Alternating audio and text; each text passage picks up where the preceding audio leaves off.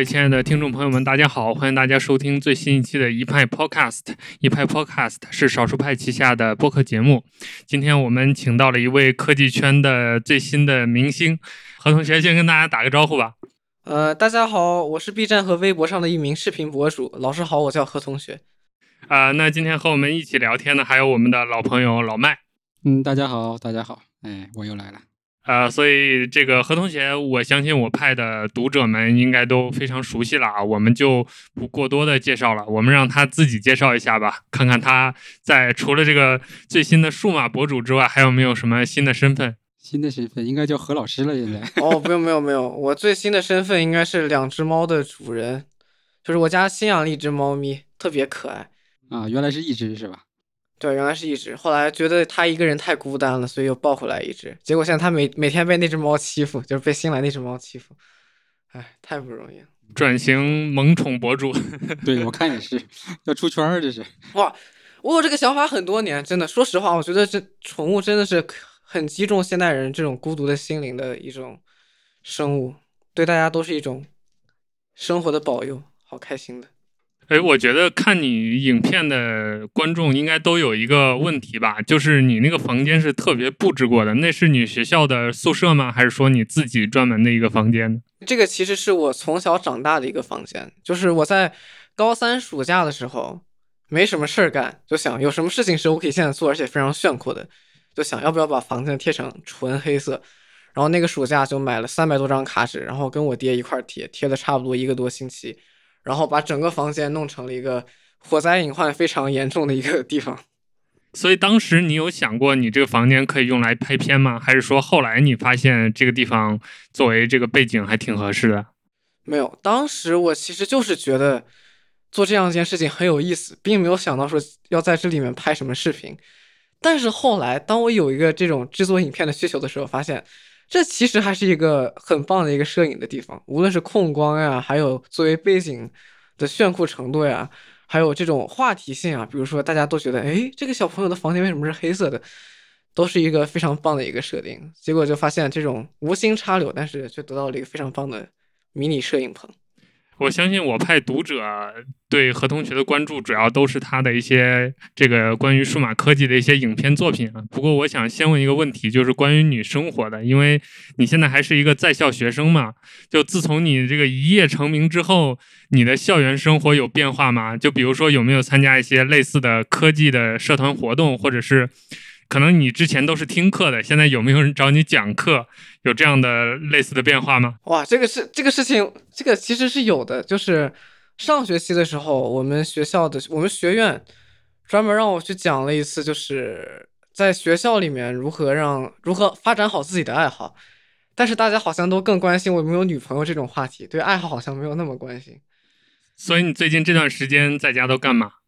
这段时间在家的话，基本上就是每天想想新视频该怎么做，然后喂猫，然后打游戏、看电视剧，然后想想新视频该怎么做，然后喂猫、打游戏、看电视剧，反正真的是很无聊的生活。哎，我刚开始联系你的时候，其实我是挺惊讶的，你怎么可能会那么闲呢？照理来说，在这样的一个这个阶段和这种比如说这种名气之下，你应该是每天的合作都已经排满的那种状态才对呀。不，我主要是我好像把所有的合作都推掉了，这好像的确是我的问题。哎，所以刚好我们聊到这儿了，我们就听听你对于这个商业合作，包括类似于数码大杯接这种推广单的一个态度吧。就是你对于这种接商业单，包括我们平常说吃饭这种事情，你是怎么看的？我上我那期五 G 视频，就是大家看的可能会比较传播比较广泛那些，那个其实也是一个和厂商的合作。虽然说那个那个视频没有拿到钱，但是我自己本身对五 G 很感兴趣，所以做了那次合作。我觉得那就是一次比较积极的合作案例吧。对，这个是一个很理想的状态啦，就是我们希望我们做的内容跟这个呃商业跟用户的这种需求能够三点合一，对吧？能够实现一种非常完美的状态。是啊，我觉得少数派做的就很棒啊。对啊，我其实就特别喜欢你们的各个收费栏目。我觉得我们其实是尽量往这个方向做，但是你很难保证，在这个每一个这个商业合作上都能保持这样的状态，因为可能在开始大家签这个合约的时候还谈的比较好，但做的过程中呢，难免碰到不行的不同的执行执执行者呀，那他可能就会有自己的想法，然后就会导致这个过程中会有一些小的偏离。但是当然，我觉得我们只能保证一个大的原则底线了，比如说在我们的商业合作的这个合同条款里面有有几条是不可以变的，比如说不能做任何违背事实的这些描述，对吧？或者是这个呃宣传，对吧？另外就是说，我们只接受对于这个呃我们自己产生的一些事实错误的修改，而不接受就是官方的各种的这种呃观点上的修改。对，那其实只能是做到这一点。那剩下的很多的，比如说排期的问题啊，或者一些什么这个其他的一些一些资源上的细节问题，有的时候其实很难达到像那个顶级大 V 那种，就是我说怎么样就怎么样的。这个我觉得其实还挺难的，对，需要一个过程吧。但我觉得到你今天这个这个这个这个水平的话，我觉得会会好很多，比我们早年的时候其实要好很多。哦，我并我并不觉得会好很多，我我其实不觉得会好很多，我只是觉得，如果要接一个单子，结果没有把人家的手机卖出去的话，是一件很就是很对不起人家品牌的事情。现在品牌在跟你沟通的时候，会给你这方面的压力吗？比如说，就是比如一个手机厂商想找你带货带手机，他会要求你，比如我这个功能点你必须体现，或者是我要求你哪些话怎么说，会有这样的要求吗？其实说实话，我做过一次类似的推广，就是一个华为的 Mate 三零 Pro 的一个视频。那期视频的话，华为说实话对我真的没啥要求。那期视频基本上就是就是，反正对我来说，可能是的确比较宽松吧。就是你只要把这个产品跟大家好好介绍一下，无论是说优点说缺点都好，只要全面、公正、不犯任何事实错误的讲出来，就没有什么问题。反正我觉得大家好像对我都挺好的。是这样，我觉得大家对我都挺宽容的。对这个，我从我的经验来说，因为我也是从一八一七年开始吧，一七年的年底开始接手整个商业合作的事儿，包括少儿派这边。这个其实也是被逼的没办法了，因为你你要让团队活下去，要要开始面对这些赚钱的问题。但是呢，我就明显能感觉到，就是整个的呃市场环境哈，其实是有很大的变化。因为原来可能就是那种甲方的那个很强势，对吧？因为他出钱嘛。嗯，然后公关公司在中间呢，又会去做一些比较说这怎么说呢，或者说比较强调他自己的这个这个价值的事儿，但其实可能对本身这个事情并没有什么太大意义的这些流程上的东西。反正从一八年到一九年过来，我是觉得大部分的这些客户和厂商都开始呃更尊重内容，更尊重整个的这个内容创作啊，包括媒体了。但前提也是本身你自己要做的到位，对吧？你的内容要做的有差异化，或者说你自己在品牌上有一些独到的东西。这个东西它其实是双面性的，不是说我我我今天天天抄人家的文章做出来一个这个流量，然后我还希望人家这个公关公司尊重我，希望厂商能够重视我，这个其实是不现实。对，但确实是有这种改变的，对，有这种改变，嗯，还需要进一步的磨合。这个我觉得是整个的一个呃一起去成长的一个过程吧。对吧？其实我觉得肯定还是良性循环吧。我觉得最后肯定还是会往好的方向发展，最后还是一个平等的、公正的市场。还是要相信这一点，对。但这个里边，对用户就会在这中间起到很多的各种各样的这种角色吧，就是他会去猜疑啊，或者是可能羡慕嫉妒恨啊，或者反正各种原因，对，就会造出很多这种节奏和舆论。包括你，其实我从侧面打听到说，你现在已经这个，对吧？身价已经高到啊多少多少，已经啊很高吗？百万级别吧？这么高吗？不是，如果是真有这么高的话，我想去接，就想想办法。买房付首付，好开心。所以所以说这中间还是有很多信息的断层或者一些这种传言。对啊，就是公开的这种信息渠道的确很重要。因为我也听过很多有关于我非常奇怪的传言，比如说我跟这个厂家签了什么排他协议，然后跟这个厂家签了什么年框。我自己听了都觉得很奇怪、很扯淡的事情，我都我都觉得莫名其妙。但是这帮同志就信誓旦旦的就下这种论断，所以说我的确觉得，哎，这种事情，哎，你你的同学有跟你讨论过这些吗？包括学校老师啊、领导啊，有没有跟你谈过？比如说商业合作要控制一下，或者是包括你们同学之间会聊这个事情吗？没有，我们同学基本上都在每天好好学习，他们其实不是很关心我做视频的生涯。然后我们老师的话。哎呀，我们老师其实对我没啥要求。我们老师，我我想想啊，反正我记得老师跟我说过一回，对，就是说如果要出去接商业活动的话，一定要跟学校请假。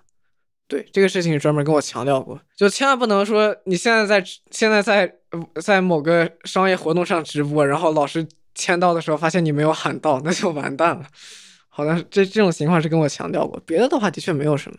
因为你也选择的这个内容创作形式是做影片嘛，做视频。那其实做视频这个事儿本身已经在中国已经不新鲜了，就是整个科技圈一茬又一茬的这个新老交替，已经很多代人在做这个东西了。包括以前的这种深度测评，到现在的这种快速上手，内容的形式也变化了好几代了。那你在选择做视频的时候，是怎么找自己的差异化和亮点呢？差异化和亮点的话，我觉得第一差异化应该是，就是我自己最注重的其实是制作，就是后期剪辑的时候一些比较棒的叙事技巧。对，其实对，应该是这样，应该这么说，就是我觉得第一差异化在叙事，就是有没有什么新颖的角度切入一款产品，或者说有什么新颖的观点你能针对一款产品提出，然后在后期的剪辑手法呀、前期的拍摄手法上，能能有有没有一些让观众眼前一亮的一些。新意的技巧，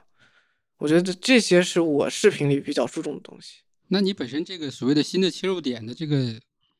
这怎么说？找找切入点这件事儿本身可能就要比别人下很多功夫吧？你自己觉得呢？嗯，对，这个其实是最难的，对啊，因为提出一个新的观点，找一个新的角度，远远要比写一篇全面的文章更需要灵感和积累。所以说，更新的视频就非常非常慢嘛。但是说实话，我觉得我现在也没有完成好这个工作。比如说我的上一期 Mac Pro 视频，说实话，我觉得那期视频也就是一个全面的产品，不能说全面，应该就是一个片面的产品介绍视频，还不是没有什么新颖的观点在里面。这个的确，但是说实话，这也没有什么办法，这也就是我目前能做到的最好水平了。这里面可能还有另外一个问题，就是你要想找到一个产品的好的观点，其实。可能跟你的自己的这个使用以及对这个产品的了解程度，对对对，这个这个我是绝对认同的。你只有只有真正和这个产品一起度过一些时间，然后真正的了解它，才能抓住它的里面的精华，才能提炼出一些有用的新颖的观点。这是我绝对同意的。所以你现在，我我们现在也能想到，就是你当时做 AirPods 那个，其实整个的那个呃 AirPods 那个视频，其实我们的印象是特别深的。这肯定也是跟你自己的这个对这个产品的使用有关系。是啊，这个产品其实的确用了相当长一段时间。我是在它一一六年刚出的时候就买了，然后一直用到上大学，一直都觉得这是一个非常非常非常棒的产品。而且那期视频的构思，其实在半年前就开始了，那个的确是很长一个周期。因为小派的内容大部分不是来自于编辑的，是来自于就是类似于像你这样的各各个领域的这些玩家或者是专业作者，所以才能够。呈现出今天这样的一个比较特别的状态，就是说，你可以覆盖很多领域，但是好像每个领域的内容都那么专业、有深度，甚至有这种叫同感。其实道理就在于说，每一个作者他在他这件事情上其实是有足够的时间和深度的积累。但是问题就在于，今天大部分的媒体也好，或者自媒体也好，其实都会遇到这样的一个困境嘛。你其实可能也会遇到这样的困境。是啊，对。那你未来怎么解决这这个问题呢？这个其实是能够持续。高质量、有效创创作的一个关键点。嗯，说实话，我觉得这个，我觉得一个人的力量肯定是有限的，这就是我最大的感悟。就是哪怕一个人再努力，他积累再深厚，他再孜孜不倦的创新，但最后他一定会把自己的灵感用光，然后最后一定会跑不过这个时代。我觉得比较良性的方法就是。你在你自己还有这个能力创作新内容的时候，去发掘下一批的新人，然后让他们来接过时代的薪火，来成为下一代的更杰出的创作者。你看，所有的流行流行歌手，他们的巅峰期都是在二十岁到三十岁之间。对，然后就变导师了，是吧？对啊，之后的就是他，对啊，他们就可以找一些新人，然后告诉他们该如何创作，然后该如何打破自己的。这个瓶颈，但是他们本身创作出来的作品可能已经没有他们年轻时候的那么优秀了，大家都逃不逃不出这个周期。我觉得这是一个比较与众不同的答案吧，就是一般的人他都会回答，比如用各种各样的方式充实自己啊，或者是找团队啊，尽力扩大自己的影响力和自己的能力。但是你选择了一个截然不同的角度，就是。呃，历史的洪流挡不住，应该去找下一代。但我觉得这个这个思路是挺不一样的，就是很少有人，就我觉得大家是能认识到这一点的，但很少有人愿意亲自承认这一点。我觉得这个没有什么不好意思承认的，因为我现在哪怕是我现在写稿子，我我才一共写了两年视频，我自己都觉得没有以前写的好，我自己都觉得。当然，这个跟积累，这个跟积累肯定有关系，这跟跟年龄肯定没有关系。但是这的确是一个问题，就是如果你一直在创作而没有没有吸收的话，那你肯定是作为一个创作者状态是越来越差的，一定是有充电、有吸收，然后有输出，才是一个比较良性的状创作状态。所以说，我也能理解大家的思路是这样。你现在有哪些充电的方式呢？就是你在输出内容的同时，比如科技圈，你会关注哪些内容，或者是你会读哪些书、看哪些信息源呢？跟我们大家也介绍一下吧。嗯，说实话，我一般会看书，主要就是各个领域的书籍。比如说，我前两天在看一本，就是编剧的基础入门的那本书，叫《故事》，它主要讲的就是一个故事的原理是什么样子。那本书写的特别好，我觉得所有。所有想写好一个故事，无论是做视频、写文章还是画漫画，都应该看那本书，写的真的特别好，就是把故事的原理给大家讲清楚了。嗯，这也是符合你重视叙事的这个特点。呃，对，看一些人物传记，我觉得很有用的，就是看你的前辈们或者是你敬仰的那些人们，他们是如何突破一些困境的。我这两天把乔布斯传又看了一遍，觉得真的写的特别，不能说写的特别好吧，就是感觉乔布斯这个同事还是很厉害的。我以前看的时候觉得乔布斯这个人好糟糕啊。那现在看，觉得他的确是有着非常非常天才的地方。哎，那我怎么跟你看的结果不一样呢？我看完之后是以为他很天才，实际上是发现他是个普通人。为什么？对啊，你就觉得对啊，你就觉得书里面就是一个缺陷很多的一个偏执狂，就觉得他是不是精神有问题，然后周围的人都无法理喻他的这种生活和情绪状态。但是事实上，他就是整个二十世纪末期，不能末期吧，就是二十下半叶最伟大的创新者。是这样，对他其实是压抑了很多他自己的一些情感啊或者欲望嘛，然后把更多的这些精力全部放到了这个产品上，或者说所谓他的理想上嘛。那何同学，你在刚才提到的，就是不断提升自己这个过程当中，我们很多观众也注意到一点啊，就是你特别重视这个影片制作的技术，就不管是剪辑啊，还是当中一些内容的呈现，都力求跟别人不一样，而且呈现出来效果很好。这方面你是怎么提高自己的呢？就整个影片的这个剪辑制作的技巧，你是自学的吗？还是说有刻意的模仿，或者是跟随什么类似于辅导班之类的系统学习过呢？嗯，我报过电影自习室的一个网上教程，我记得那个叫对，就电影自习室 Pro 版，那个四百块钱，我强烈现在已经免费了，我强烈推荐大家，就是所有入门想做视频的朋友可以去看看那个教程，然后我强烈推荐。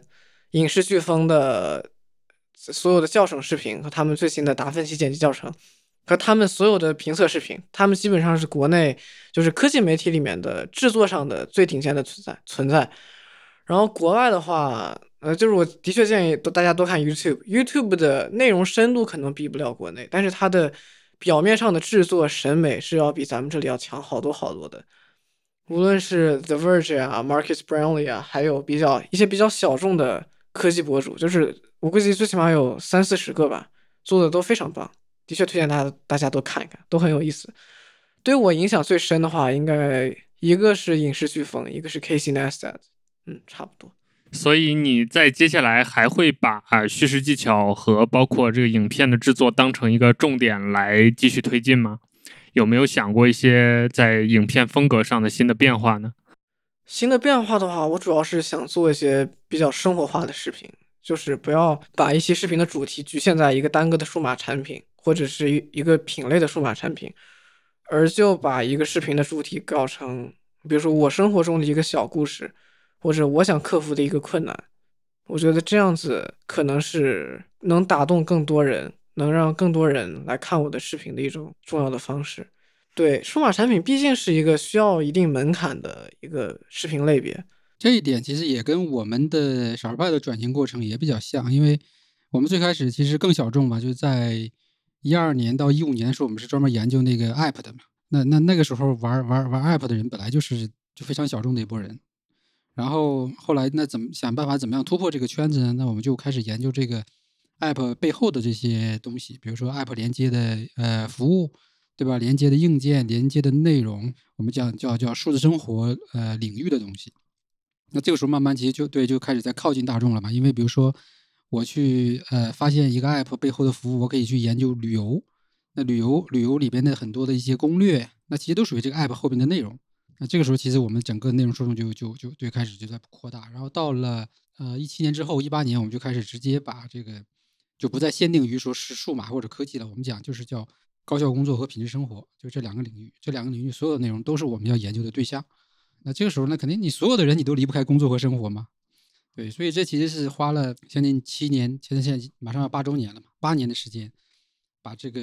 这个这个路径拓出来。那中间保证没倒闭，这个其实也算是一个 不不不错的事儿。很了不起啊！不，但是但麦老师，我就想问您一个问题，就是您现在还会下新的 app 吗？就现在还会研究一些新的 app？呃，会根据需求来，就是我我就是对在这个事在这个事儿上有需求了，我就会去下它。但是我基本不太会去翻，比如说最新有什么东西啊，对，或者说我需要去找玩的，这肯定基本都没有了。对，因为现在就有一种非常普遍的观点，就是手机上只要能下微信、淘宝就够了，不需要任何新的 app。但是我觉得还是从这个入口吧，从 app 这个入口，还是让大家重新的构建了新的整个的数字生活的这种习惯或者是思维，对吧？然后呢，其实真的就是从原来的小众玩家变成了每一个人都都离不开的东西。这个过程，我觉得是我当年就就就认为会是这样，那其实确实是这样。只不过这个时间，我原来以为可能两三年就可以，结果现在花了七八年的时间，才才到今天这个这个这个状态。哎，其实很好了，我觉得只要能能做成，就是一件很了不起的事情了。因为现在媒体都在讲这个出圈嘛，就是尤其像我们这个科技数码圈，经常就是给人一种刻板印象，就是一群死宅男在玩的一个东西。所以，包括我们少儿派也经历过出圈的这个过程。那何同学，你有没有考虑过类似的事情？就是就像你刚才说的，你可能未来也会在叙事方法上做一些新的变化，就是让大家感觉这个生活化的东西，包括贴近生活场景的东西多一点。那其他方面呢？你有没有考虑过出圈这件事儿呢？包括你对这个事情的态度是怎么看的？我对这个事情的态度的话，就是出圈。肯定是好事，但是出圈的时候一定不能忘记自己的核心受众是哪些，如何在满足核心受众的需求的前提下做好出圈的内容，就是千万不要顾此失彼，背离了本心和初衷，这是出圈的时候我觉得比较重要的事情。当然说到底，出圈是一件很难的事情，因为大家都脱离不了这种自身的限制和束缚，大家毕竟在成长的过程中也不是完美的人。哇，这个感觉有点沉重了，哎，但说实话，我觉得只要是出圈，只要是能让核心受众不要受到损害，然后能让更多的人开心的看你的内容就可以，别的我没有什么要求，对吧？就是这样。姐今天我们发现，我们聊的几个点还真的都挺契合的，因为我们出圈的是也是也是面临这样的问题嘛，就原来我们那一波比较死呃死忠的用户，那他们其实是有一些偏执的，就比如说对于某些事情的理解。甚至于说非常偏执。当我们开始，比如说有商业化内容，或者是有一些呃，就最简单的例子吧，我们原来被称为苹果派哦，我们的受众是以苹果为主的。那这个时候呢，所有的这些用户都会对安卓有天然的这种歧视啊，安卓的这个不安全，安卓这个体验差，对吧？安卓这个这个呃应用生态呃很差很乱。但是大家都有成长的过程，安卓现在慢慢已经成为了。这个怎么说呢？就是从在在大部分体验上已经接近了苹果，甚至说很多地方超越了。那这个时候我们要对我们要去做这个内容，但是就会有一些人在这个时候跑出来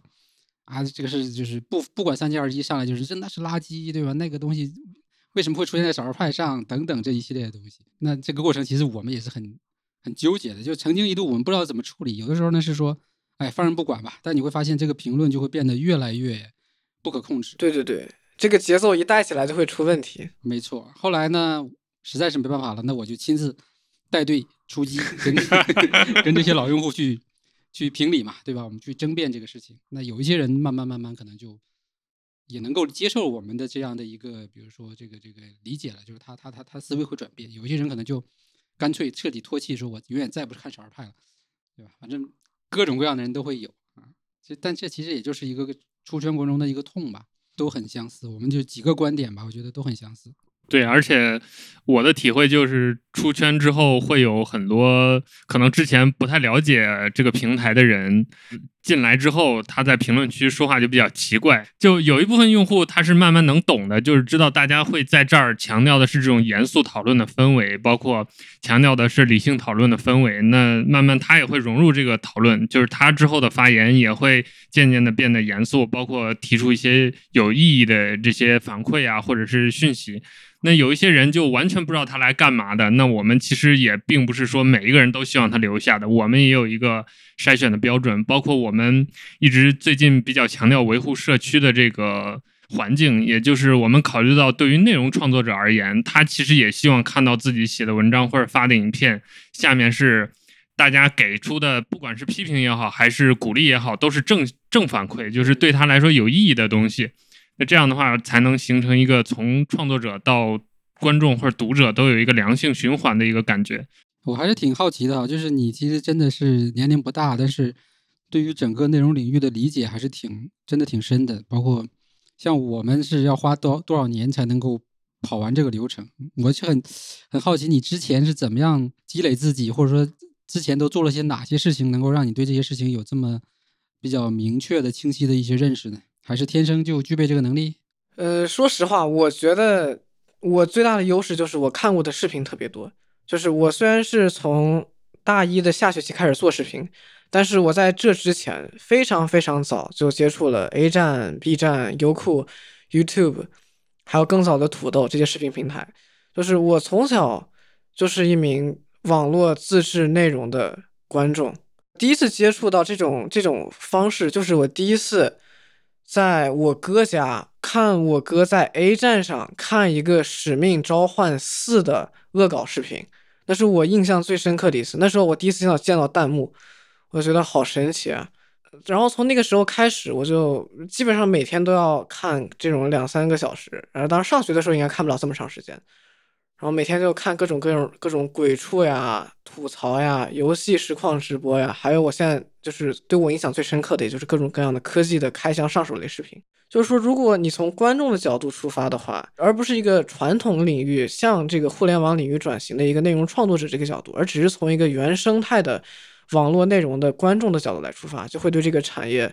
或者是对这个行业有着更深入的、更基于它受众本身的这样一个了解。而且也有很多前辈老师对我有很大的帮助，比如说影视飓风啊，他们就就就教会我很多东西。你跟 T 好像是很早也就就认识了，是吧？我跟潘老师应该是在去年这个时候啊，不对，应该是在一八年的十二月认识的。那时候他转发了我一条视频，我特别开心。那时候还没还没出名哦，是啊，那时候的确没有出名，但是那时候他们已经很出名了。你有想过这一天吗？就是突然有一天，你的播放量从五万变成了五百万。啊，说实话，真的没有。我在刚上大学的时候想的是，我四年里面只要做出来一个播放量过二十万的视频，我就非常开心了。所以说，我是无论如何也想不到，真的有一天会有这么多人看我的视频，这真的是我非常大的荣幸。但是说实话，我本来觉得这个目的达到之后，我可能会变得很快乐或者很执着，但实际上并不是这个样子的。实际上到了这个程度之后，每天会更焦虑，该怎么想下一期视频该怎么办。对啊，麦老师，其实我也很好奇，就是少数派，你们有有一开始想到能做到这么好吗？呃，我也正想回答你这个问题哈。嗯，其实，呃，因为我本身做这个事儿是基于我对手机和数码产品的爱好嘛。那所以说，你说反推再往前推，我对于手机数码产品的爱好是从什么时候开始呢？是从我二零零一年到深圳之后，就因为看到这个身边的人都在用各种最新的这些呃数码设备啊、手机啊，因为。深圳跟东北这个这个这个整个的这个差距还是很大的嘛，对不对？在在老家其实是很少能够了解这些东西。然后我从小呢，其实对从小也是对这类东西比较有兴趣。就是说，你你你像你自己有一个房间，你会把它弄的这个，对吧？把它贴黑，对吧？我原来也自己有个房间，我会把很多的什么这种电子产品的这种灯啊，或者是录音机啊，我会把它弄得我这整个房间里到处都是，包括音响啊，所有的一些东西我都会自己去折腾它。所以这个也是有一定的。先天的这个兴趣爱好在，然后从呃开始了解手机，再加上转行，我差不多花了将近九年的时间吧。因为我是到，对我是从零一年到零九年，才正式的能够进入到这个互联网这个圈子，开始做我的第一个社区，啊，就论坛啊，那时候传统的论坛，然后也是开始研究这个。非常小众的这个 Palm 啊，这个 WebOS 啊，Palm，对，哇，那个哇，那个我还有一部那个那个 Palm 的手机，我觉得挺好的。对，然后呢，我也经历过你这种啊小成名的阶段哈，当然我那个是被动成名，是什么原因呢？是我那个社区做到二零一一年的时候，呃，那个我们当时在我们当时属于国内做外包 S 这一块，这个用户量最大的一个社区，但是惠普当时直接把这个系统给它砍掉了嘛，就做了一个对，做了一个很奇怪的决策。那这个时候呢，所有的媒体都在追这件事儿，说这个那为什么会产生这个问题？然后那这样的话，这些用户开发者怎么办？所以他们找不到找不到这个人采访的时候，突然发现哦，国内还有一个有一帮人在做一个 这么小众的社区，所以就找到了我。然后那个时候就各种媒体采访，还有这个什么电台之类的，我也就在那个时候有了点名气，对吧？要不然的话，这事儿也就不了了之了。然后后来基于这个社区整个三年的这样的一个呃运作过程，我才有了做少儿派的一个想法。但是只是想法，能不能做得上，也是有后边很多很多机缘巧合的这些因素。就像你那个视频本身也是有跟刚好跟这个呃厂商有一定的这个关系，然后又在那个节点，反正各种意外啊。然后也是一样，真正开始创业自己去主主持这个公司，那你要面对的问题就不是说我想每每天摸这些数码视频。我记得我我我我有过很多阶段性梦想，比如曾曾曾经有一个阶段就是，如果有一天我想要买哪个手机都可以。立刻买到手，这个已经就觉得我已经很成功了。哇，我也有这个梦想哎，好像大家都有这个阶段。但是今天，对吧？但今天你要面对的是你的这个公司的成长的问题，你团队的这个管理的问题，然后你还要有这面对商业竞争的问题，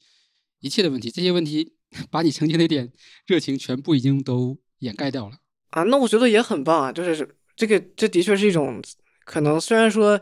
有一些伤感，但是也是一种变化的体现。变化总是好的嘛？对，但我觉得我还是比较自豪的，就是说至少搭了这个样的一个框架。那在这个框架里面还有那么多类似于我的这些人，因为小儿派是怎么？小儿派这个名字怎么来？小儿派本身就代表我自己这种，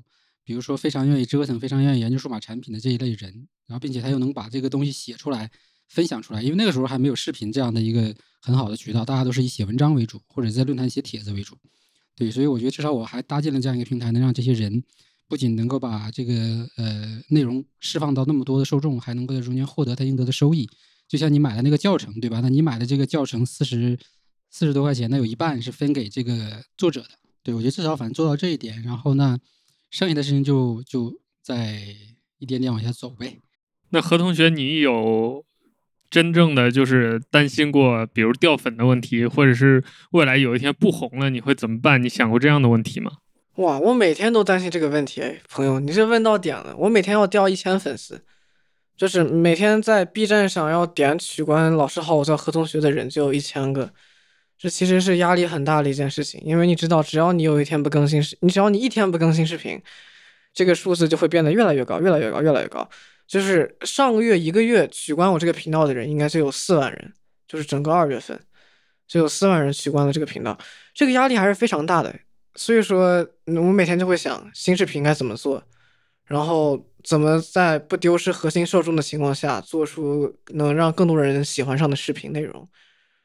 然后怎么才能抓住观众的这种笑点呀，然后让他在看完这个视频之后更开心的去继续自己的生活。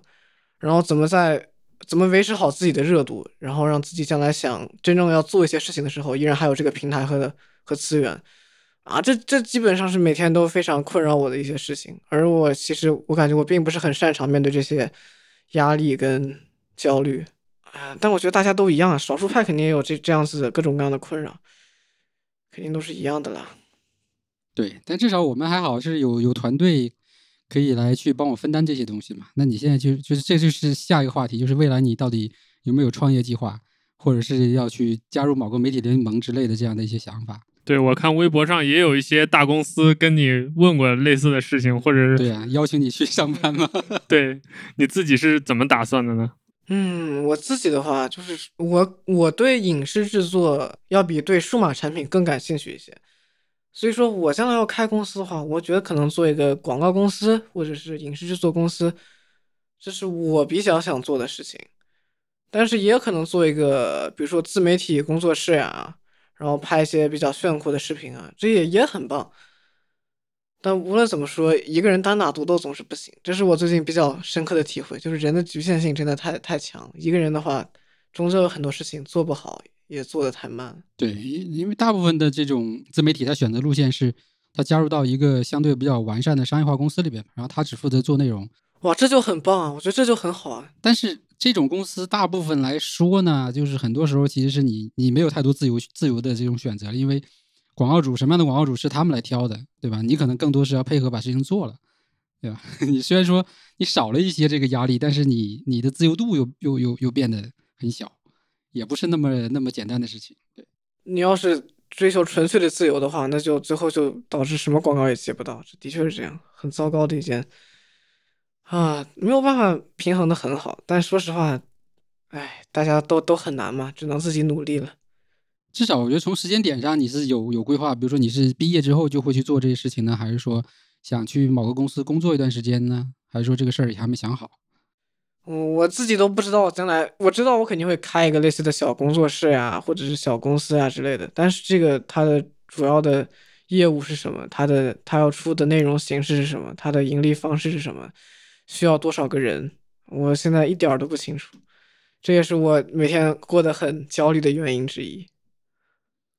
这个我觉得其实可以多出来跟跟同行聊一聊嘛，比如说去请教一下那个 team 啊，因为他已经其实是一个很成熟的商业化运作公司。对啊，对啊，我就觉得他们就是一个非常非常良性的一个团队，我很我很说实话，我很羡慕他们，也也非常想向他们学习。但是我觉得怎么说呢？不要太着急吧，就是。即使你选择去某个公司去工作一段时间，我觉得也是没错的，因为但是去公司工作的话，那就没有办法自己做视频了呀，那那就得帮别人打。放弃一段时间，然后可能再回来之类的。对，但确实你要根据你自己的情况来分析了，因为你你可能跟大部分的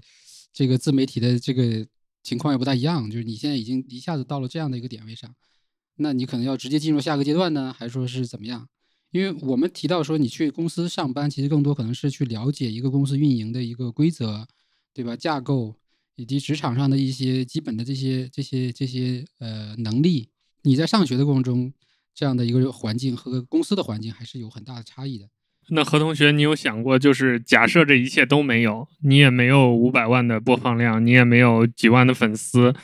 呃，你可能大学四年就做了一条播放量最高二十万的影片，呃，然后那在这一切之后，你会？